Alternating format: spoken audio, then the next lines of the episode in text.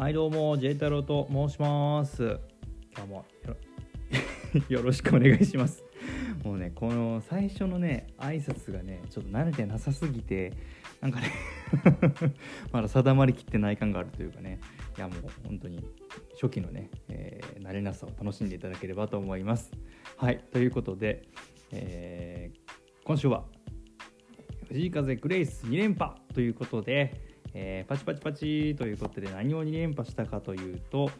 えー、セゾンから東京ホット100の JWAVE の、えー、ランキングかなこれで、えー、2週連続1位ということで、えー、並みいる強豪を押しのけて2週連続1位ということで、まあ、お祝いも兼ねてと言ったらちょっと変ですけどいろいろグレースのことについて話していこうかなと思います。はい、これねほんとすごくって何がすごいかって他にね曲がねすごいねひしめき合ってるんですよね。本当に。例えば、えー、米津玄師さんの「キックバック」これはもうね「チェーンソーマン」というアニメ今もう一番人気のアニメの主題歌。でキングヌーの常田大樹さんがなんて共同編曲。も務めたっていう。まあこれもかっこいい曲やし他にはねえー、例えばバンプのスーベニアか。これスパイファミリーの曲やしヒゲダンね星はヒゲダンディズムの、えーと「サイレントっていうドラマの主題歌サブタイトルであったりとかあとエド・シーランか、うん、エド・シーラン新曲とかもあるからそれを押しのけて初週ならねまだわかるんですよ。初週ならね。これ2連覇はすごいよ本当に。ね。ということでそのグレイスをねあのー、ちょっと深くね、自分の考えてることとかを掘り下げていこうかなと思います。はい、で突然なんですけど藤井風という、まあ、アーティストの独自性って何やと思います、ま、ピアノとかね、まあ、声とか、まあ、いい声ですよね。あと顔。直球みたいな。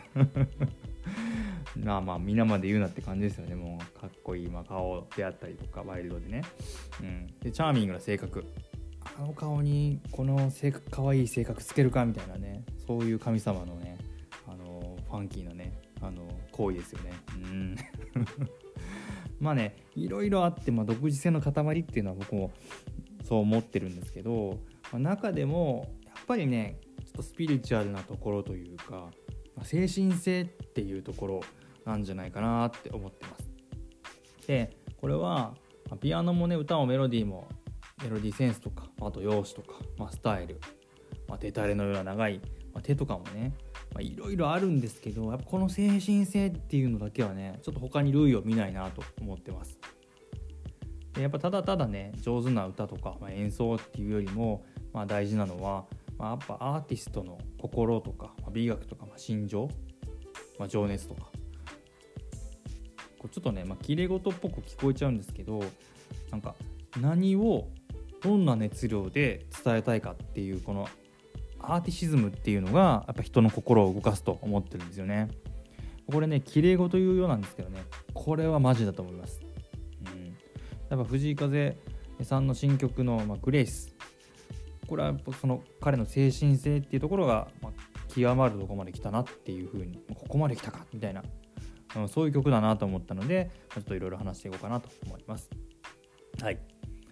ぱこの曲外せない要素としたらやっぱりインドっていうところですよね。うん、インドと藤井風ねや釈迦を生んだ国インドって感じですけど、ね、お釈迦様の国ですよね。まあ、あと僕がね、まあ、インドで知ってる単語ってあんまないんですけどね、まあ、ガンジスとか、まあ、タージマハルとかねアーユルベーダとか、ね、あとカレーですかね。カレー。うん。ちょっとねあまりにもちょっと初歩的な感じなんですけど、うん、ちょっとね僕の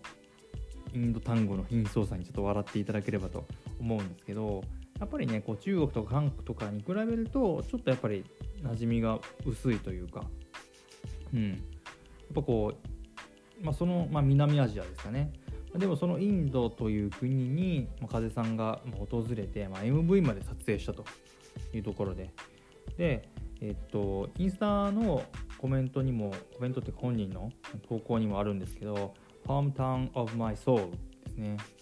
まあ、自分の魂の、まあ、故郷というか、うん、源みたいなそんな感じの意味ですよね。これは前からね感じてたところはあるんですけどその藤風というアーティストの根底を流れる、まあ、哲学とか、まあ、死生観とかやっぱりこう、まあ、HHN とかラサの源流っていうのがこの曲なんじゃないかなと思ってます。うん。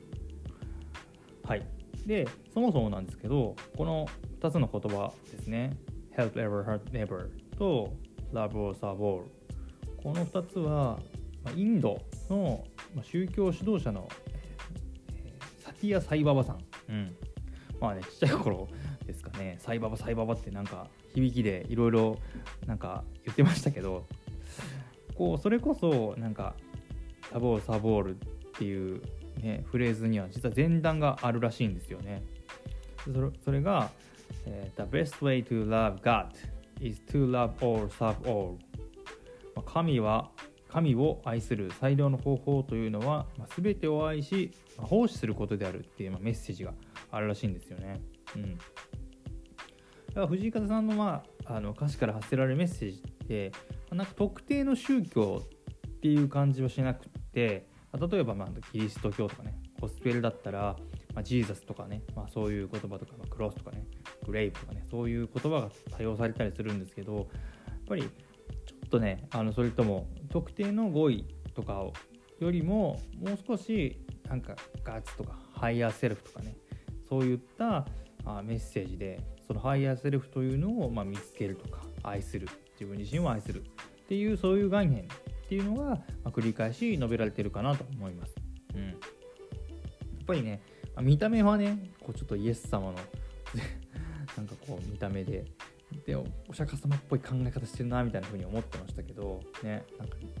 ねリアルセイントお兄さんとかね散々僕ちょっと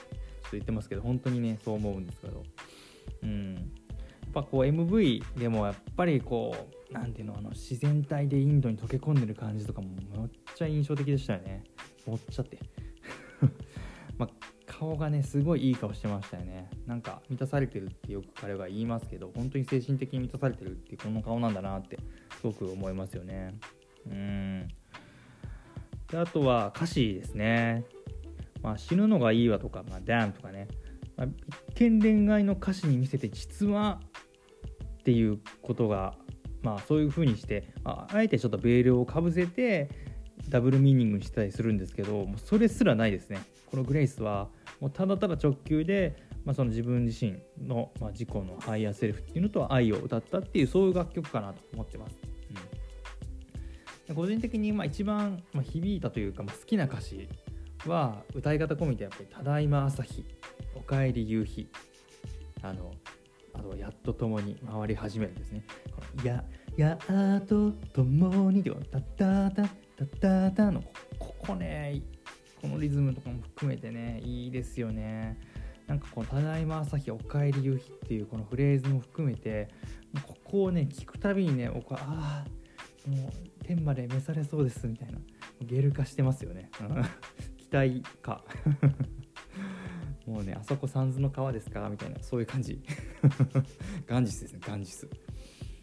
であと同じメロのあの「待たせてごめん。いつもありがとう」ですよね。会いに行くよ。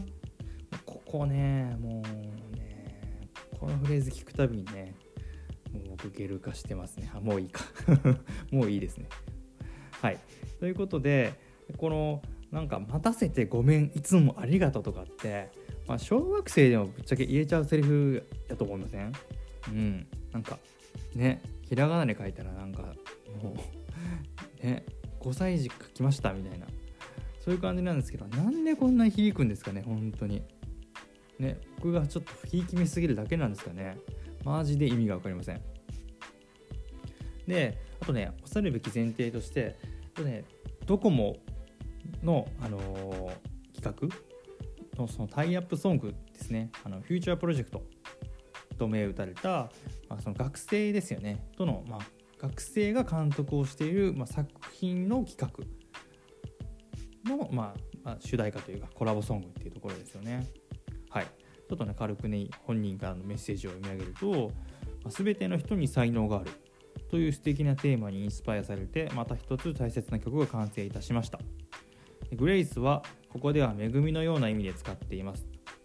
で日々移ろいゆく世の中ですが起こることは全て自分たちをより良い方向へ導いてくれるグレイスかっこ恵みだと信じて光り輝くことを諦めないでいただきたいです。うん。素敵。素敵すぎる。本当に20代半ばか。だって僕たち一人一人の中に等しく無限の愛が光が可能性がグレイスが宿っているからですそれを抑え込もうとするバリアがあるならこれを機に一緒に解き放ちましょうグレイス藤井風ああもうね解説いらないですね今まで僕が話してきたこともういいですもういい、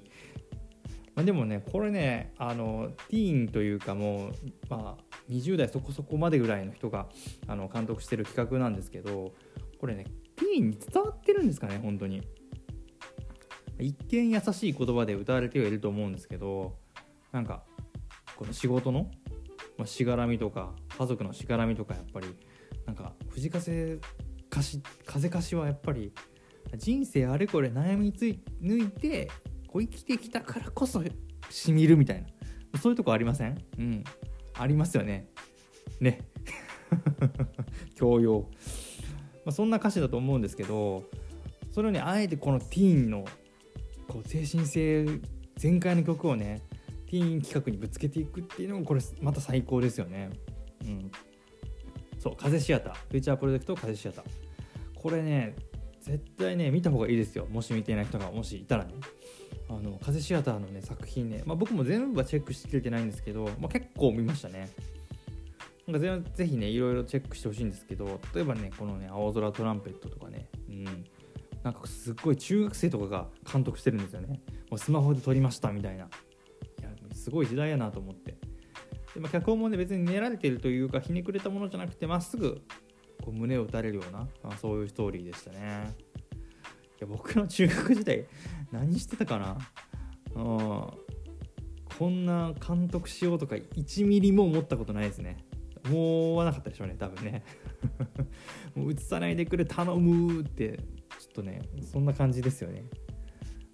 うん、だけどまあこうできるかできないかじゃないよと。やるかやらないかなんやっていうこの、まあ、才能にあふれた若者たちの背中を押す企画とかね、まあ、タイこうタイタイトルにも書いたんですけどやっぱこう僕らの中には光り輝く恵みがあってそれを賛美し肯定する人間参加っていうところでねこのあのー、なんていうの？やっぱり人を賛美するというかその中に眠っているなんていうの？ものを発見して前に出してでそれ自体が素晴らしいっていうところのメッセージとこの企画って、ね、すごいリンクしてていいなと思いますね。うん、これは藤井風にしか歌えんすね。書けんし、そもそも。うん。いやまあちょっと簡単ではあるんですけどねもうずっとね最近僕なんていうの藤風藤風って言ってますけどあ全く飽きないですねやっぱりなんかいろんメッセージは根幹にありつつもいろんな姿表情で見せてくれるこのまラサのアルバムをまた聴いてからまパナスタも含めてでこのグレイスもそうですけどなんかねずっと伝わり続けてるっていうところですね。だからこう僕もこんなことを話してるし話したくなるしねそもそも、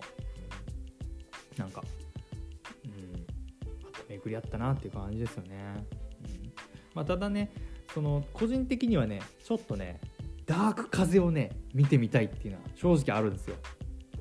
こうグレイスはね光属性すぎてというかこう浄化されて次とかねまあその次でも全然いいんですけどいつかねなんかこうちょちょっと俗っぽい歌とかね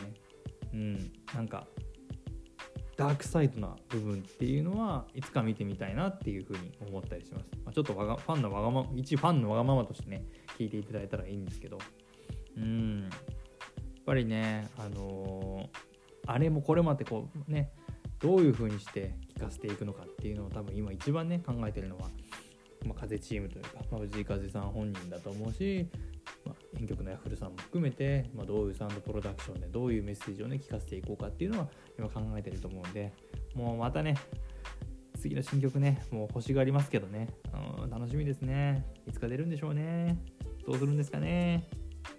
うん。ということでね、えー、いろいろ話してきましたけど、えー、今日も聴いていただきありがとうございました。またお会いしましょう。バイバーイ。